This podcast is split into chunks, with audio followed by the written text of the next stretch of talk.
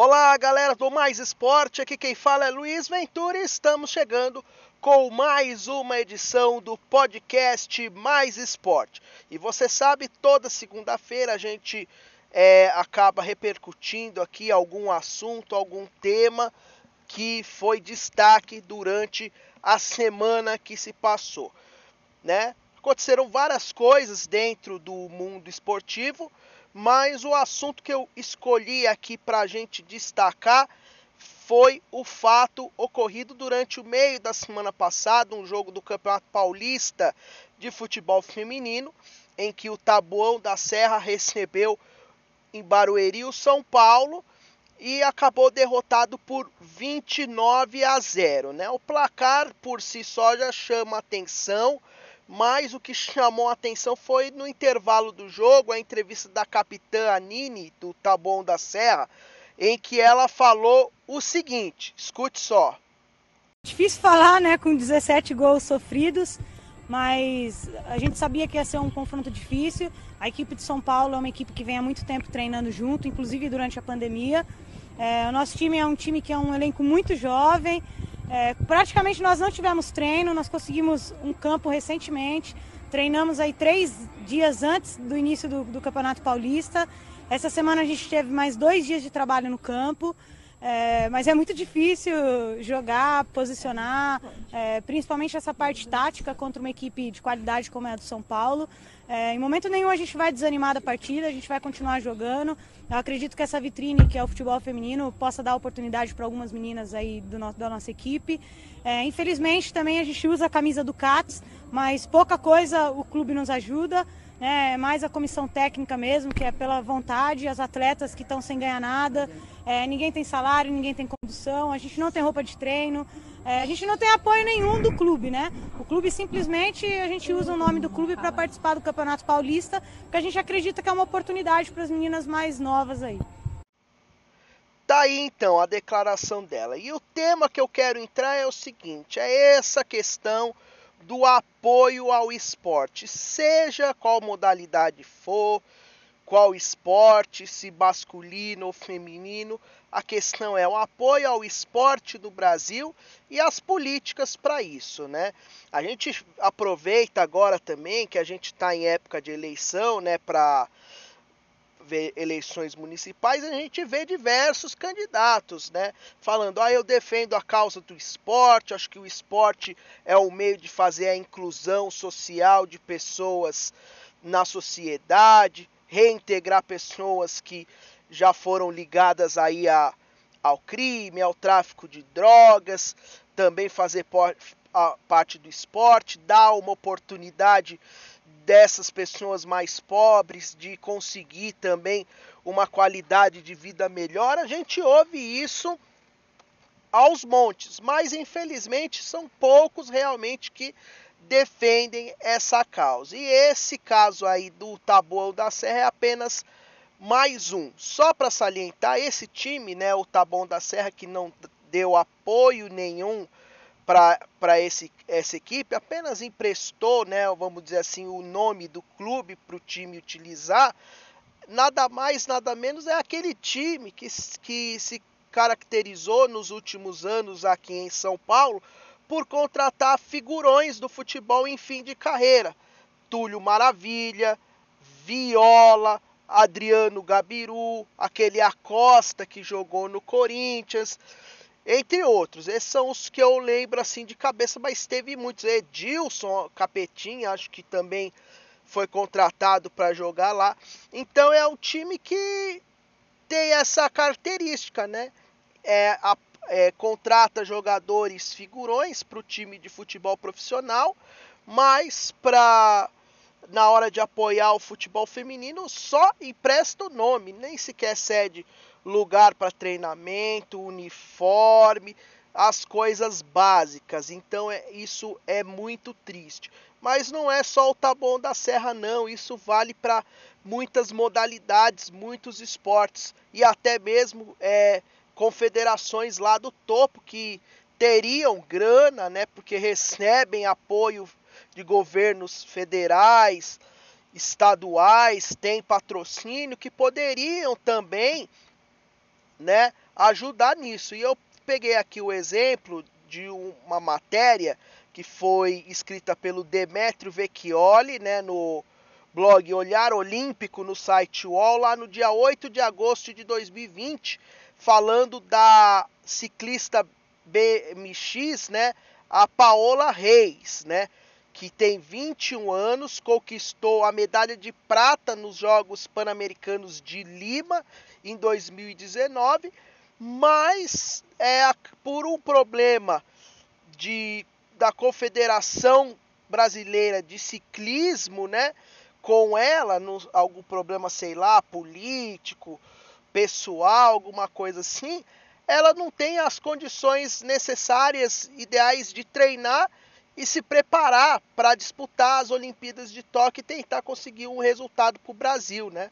Segundo a matéria publicada pelo Demetrio Vecchioli, né, a, a, Confederação Brasileira de Ciclismo diz que dá oportunidades para ela, que é a melhor brasileira no ranking mundial e que ela não aproveita as oportunidades porque teoricamente não se compromete com os treinos. Já ela diz que está sempre tentando procurar alguma outra coisa além do esporte, porque não recebe tantas oportunidades da confederação e na falta e na, no entendimento dela também, né? A, ela treina numa pista sem condições, é os locais de treino que ela tem são, não tem condições necessárias, né, para ela se preparar, então acaba ficando um pouco dessa disputa, né? E agora com essa questão da pandemia também agravou muito mais essa situação. Por quê? Porque muitas coisas que estavam programadas de investimento para o esporte durante o ano em condições normais foram descartadas por empresas, por patrocinadores e por confederações por conta dessa incerteza. Né? Perdeu dinheiro em uma parte, então vamos ter que tirar o dinheiro do esporte para usar nisso. Ou a gente apoiar 20 atletas, um projeto inteiro, só que agora a gente só vai poder apoiar um, ou nem vamos poder apoiar. E, e, é toda essa história. E aí os políticos, né, que eu citei dentro desse começo, né, que sempre vem com essa campanha de esporte, é, integração social, ajuda aí as pessoas a ter uma nova oportunidade de vida, né? O que, que eles acabaram fazendo, né? Eles apenas, né, fizeram uma lei de emergência do esporte, né, lá em em julho, né, em que eles davam né, aos atletas a oportunidade de acessar né, o auxílio emergencial, né, atletas, árbitros, técnicos, pessoais que trabalham no esporte, né, um, uma isenção, né, imposto aí para atletas com premiações durante a temporada, linhas de crédito, bolsa atleta, né, foi alguma coisa aí forte, né, que legal que eles fizeram, mas que ainda, né, é muito pouco, porque vai passar esse período e aí essa lei emergencial vai meio que sair do cenário, né? E aí como que vão ficar as coisas? Então eu acredito que que falta um pouco mais dos atletas também uma posição global, né? Assim como a gente tem, por exemplo, o sindicato lá dos metalúrgicos, quando tem um problema, fazem as greves, vão lá reivindicar suas pautas. Os caminhoneiros, né, que a gente viu a greve aí há dois anos atrás aqui no Brasil, em que eles pararam o Brasil para reivindicar as pautas dele. Outras situações, professores, né, e, e tudo mais. Os atletas também precisam, né, se unir mais para defender essa pauta. Não adianta só né? Aí eu tenho meu patrocínio, eu sou um atleta olímpico e recebo o meu dinheiro certinho, mas eu não me preocupo com o meu concorrente que vai estar tá lá disputando o campeonato comigo, porque é o seguinte, eu tenho um bom nível. Agora eu preciso também fazer os demais que concorrem comigo aqui dentro do país estarem em bom nível, porque aí eu vou melhorando o meu nível e dessa forma eu vou ter condições de competir também em nível alto com os atletas de fora do Brasil, né? Na Europa, nos Estados Unidos, onde tem essa política. E soluções, né, para isso, né, existem aos montes. Há o exemplo dos Estados Unidos, em que o esporte é fomentado desde as universidades, então o atleta ele troca, né, talvez a grana que ele ia receber por uma bolsa de estudos. Então ele estuda e compete esportivamente. Então, quando acabar a carreira dele de atleta, ele automaticamente já tem uma profissão, algo que também é feito aqui no Brasil em algumas universidades, mas de forma tímida. Poderia ser realizada por universidades públicas, como a USP, a Universidade Federal do Rio de Janeiro, entre outras, universidades particulares também que emprestam muitas vezes seu nome para o esporte, né? A gente lembra aí de times, né, por exemplo, como a Mackenzie, né, que já fez parte aí do esporte, a Unisanta lá em Santos também, né, que fazem parte já desse projeto, mas mais universidades poderiam fazer esse projeto. Tem também a questão, né, que aí é a questão de você, a empresa que incentiva, que patrocina o esporte, ela tem incentivos fiscais, redução de impostos e tudo mais. Só que esse método de investimento no esporte, eu acredito que não é sustentável, porque eu vejo, na minha opinião, que vai da conivência da empresa, né? Hoje a empresa faz bem, né? Ah, para mim é importante estar patrocinando o esporte. Só que no ano que vem, ah, eu eu acho que vale mais a pena patrocinar outra coisa ou nem mesmo patrocinar ou a ah, esse dinheiro que eu investi aqui, o retorno que eu tive em dedução de impostos não compensou. E aí ela cai fora, que é um movimento que acontece muito no vôlei, né? O vôlei é, um, é uma modalidade, a Superliga de Vôlei é um campeonato que não é sustentável, porque os times para participar eles precisam angariar fundos e, e todo o dinheiro que receita que a Superliga gera fica com a organizadora, que é a CBV. Então, o, os clubes de vôlei, para jogar, eles precisam ter patrocínio. E aí ficam muito à mercê disso, né? Do o time, o patrocinador põe dinheiro, ano que vem não está afim, já não faz mais parte do projeto de marketing, né? Acaba sendo muito a questão de marketing, né? Do, do patrocínio. E isso acaba não sendo legal, porque a gente sabe que marketing é, é algo que muda toda hora, né? Hoje é mais conveniente fazer esse tipo de marketing, amanhã é outro, então é, ficar à mercê não é legal. Por isso esses projetos, às vezes, de incentivo ao esporte e forma de patrocínio e dedução de, de impostos, às vezes não, não funciona. Precisaria ser essa lei modificada ou aperfeiçoada para que houvesse algo a longo prazo, né? Por exemplo, patrocínio e, e também o patrocínio a mas também não só os clubes profissionais, mas também a, a base, né, a quem fomenta né, o desenvolvimento do esporte, né, técnicos, professores de educação física, profissionais que trabalham ali com nutricionismo, com fisioterapia, né? E, e, e, muito mais. E também, né, dentro disso tem essa questão do patrocínio do governo, né, a Bolsa Atleta e também o caso aí das Forças Armadas, né, que acabam patrocinando os atletas, né, em troca desses atletas estarem promovendo, né, a, a marca das Forças Armadas e participar né, de competições em que as Forças Armadas do Brasil participam, né, os famosos Jogos Militares. Só que também nisso há um problema, porque é um número limitadíssimo de atletas, né? E aí entra né, naquilo que eu acabei de falar. você acaba incentivando um atleta de alto nível, o, o, top dentro do Brasil, mas a concorrência continua lá embaixo. Então o nível não é tão alto assim. A gente vê, por exemplo, a Yane Marques, né?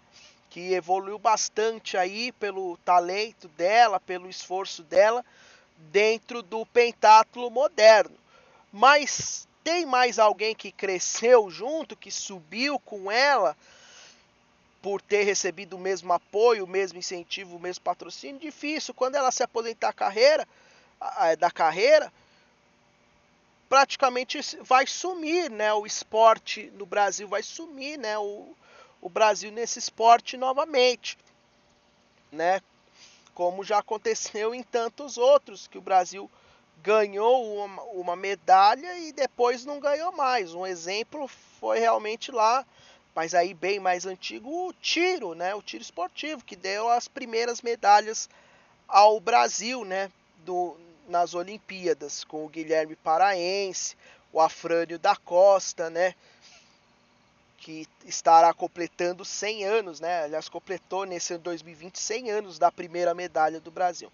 Então, essa é a questão do esporte em si. Eu acho que, assim como os políticos estão preocupados, né, hoje, em fazer alguma lei que favoreça aos clubes grandes de futebol, do direito de transmissão, para que eles sejam donos dos seus direitos como os mandantes e não precisa mais haver a comunhão ou acordo do visitante para que uma emissora ou para que alguém transmita o jogo de futebol, né? Esse empenho está muito grande, não só dos clubes, mas dos próprios deputados, também de tentar colocar nessa lei é, é, colocar nessa lei né, para que seja criada a liga de futebol e ao mesmo tempo também criando leis para diminuir, para facilitar o pagamento de dívidas por parte dos clubes de futebol, né, o famoso Profut, criando loterias federais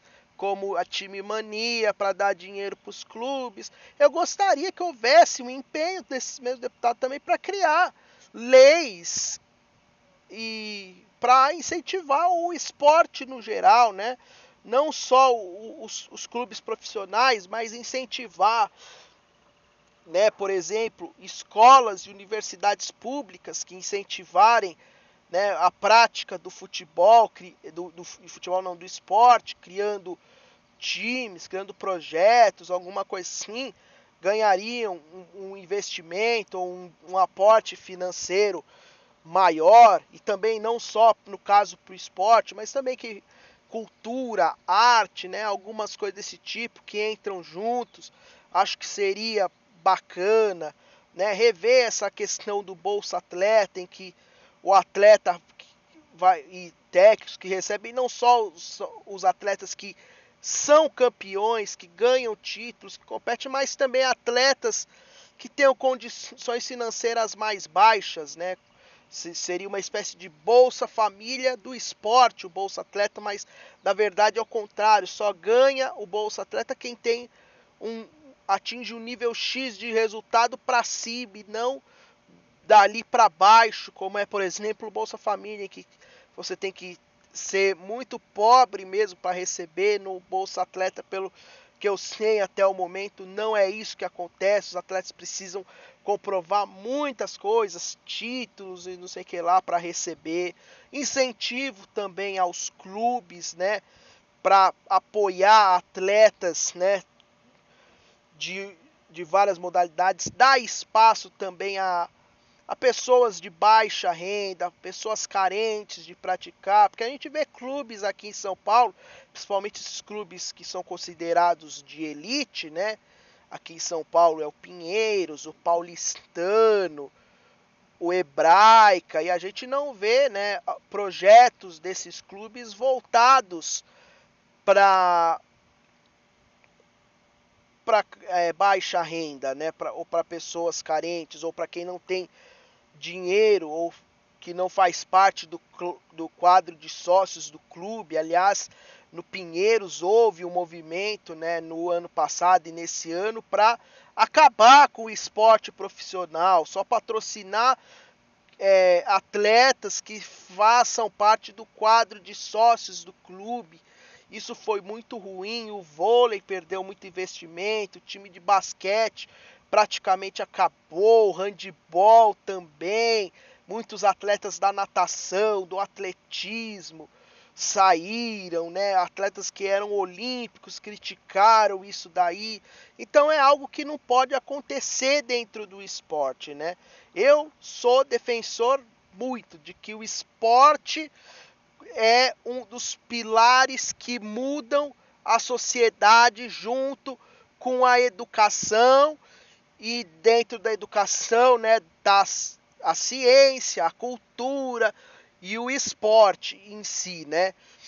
Então eu sou defensor disso e eu acho que deve haver cada vez mais, né? É, cada vez mais incentivo ao esporte por parte do governo, dos órgãos públicos, para incentivar a sociedade, o esporte, é, a sociedade, as empresas, os clubes a cada vez mais incentivar com o objetivo não de fazer o país ser campeão olímpico, ser potência olímpica, ganhar diversas medalhas, mas fazer do desses, desses do esporte das pessoas que resolverem trabalhar com o esporte, que elas tenham as condições de treinar, de se sustentar, de competir e ganhar dinheiro com isso, como hoje ganham os caras que jogam videogame, né? O que a gente diz os esportes, né?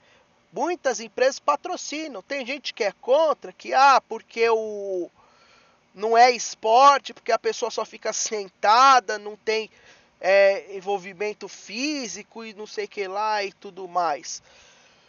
Eu, eu acho que é esporte também. As pessoas se dedicam, treinam como os atletas, né? Só que precisa haver um pouco mais também de movimento para que haja investimento igual há nos esportes nas outras modalidades, no esporte convencional, né? Atletismo, vôlei, basquete, canoagem, ciclismo, né? Porque também o esporte faz bem para a saúde. Hoje, se a gente tem uma população obesa, com muitas pessoas com comorbidade, né? Como foi destacado aí na pandemia, é, tudo, é por conta da falta de incentivo ao esporte né, desde a escola, né? E na escola eu frequentei, eu lembro. Tinha professor que chegava lá, entregava a bola e tal, vai lá e se diverte. E o professor não fazia nada. Ficava lá paquerando menininha na escola. Ou chegar ou ia em escola que não tinha condição de se praticar esporte né? Não tinha quadra, não podia usar o pátio, porque senão no pátio você ia fazer barulho e atrapalhar as outras aulas. Então você tinha que ficar dentro da sala de aula, a professora escrevia na lousa é, a história do xadrez, a história do jogo de dama, a história dos esportes e a aula de educação física era copiando no caderno, né? É, da lousa para o caderno. Então isso que não pode acontecer no Brasil. Então esse é o recado de hoje. Eu acho que o Brasil precisa valorizar mais o esporte, assim como cultura, como a educação, como a ciência, porque só com esse movimento a gente vai ver um Brasil um pouco melhor, acabando com essa ignorância que a gente tem hoje, né? E os atletas, né, de ponta, eles precisam também se reunir para participar desse movimento. Não adianta só chegar lá num, no, é, é, lutar por liberdade de expressão para no final de uma entrevista gritar fora Bolsonaro. Eu preferia muito mais que chegasse e falasse, ó, eu queria pedir essa, esse tempo aqui para falar sobre a igualdade no esporte, queria que tivesse mais investimento em categorias de base, em, em pessoas de baixa renda, não sei o que lá, do que gritar fora Bolsonaro, né?